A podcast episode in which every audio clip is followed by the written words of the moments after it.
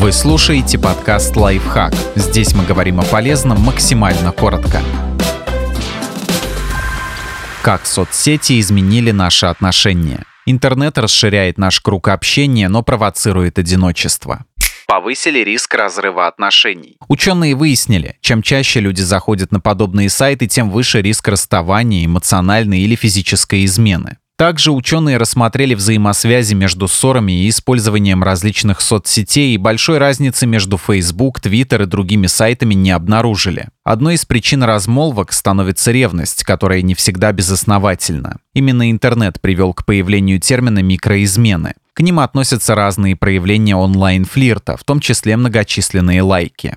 Усилили тяжесть расставания. Алгоритм «с глаз долой из сердца вон» не работает, если бывшие партнеры виртуально преследуют друг друга, проверяют страницы их нынешних возлюбленных, считают лайки, примеряют на себя глубокомысленные статусы. Из-за этого пережить расставание становится еще сложнее.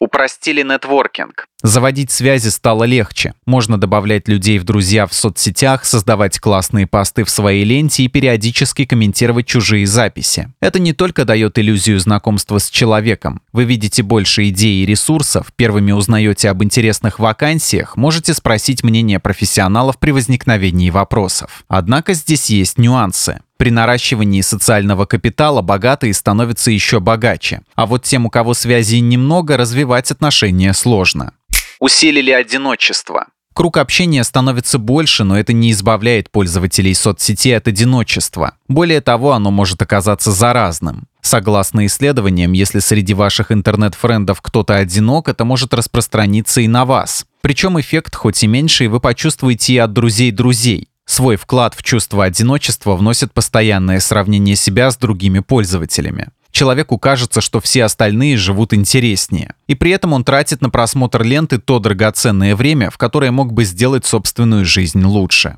Усложнили живое общение. В интернете легко быть общительным, открытым, раскованным, но при личной встрече все это улетучивается. Противоядие здесь одно – больше общаться вживую. Подписывайтесь на подкаст «Лайфхак» на всех удобных платформах, ставьте ему лайки и звездочки, оставляйте комментарии. Услышимся!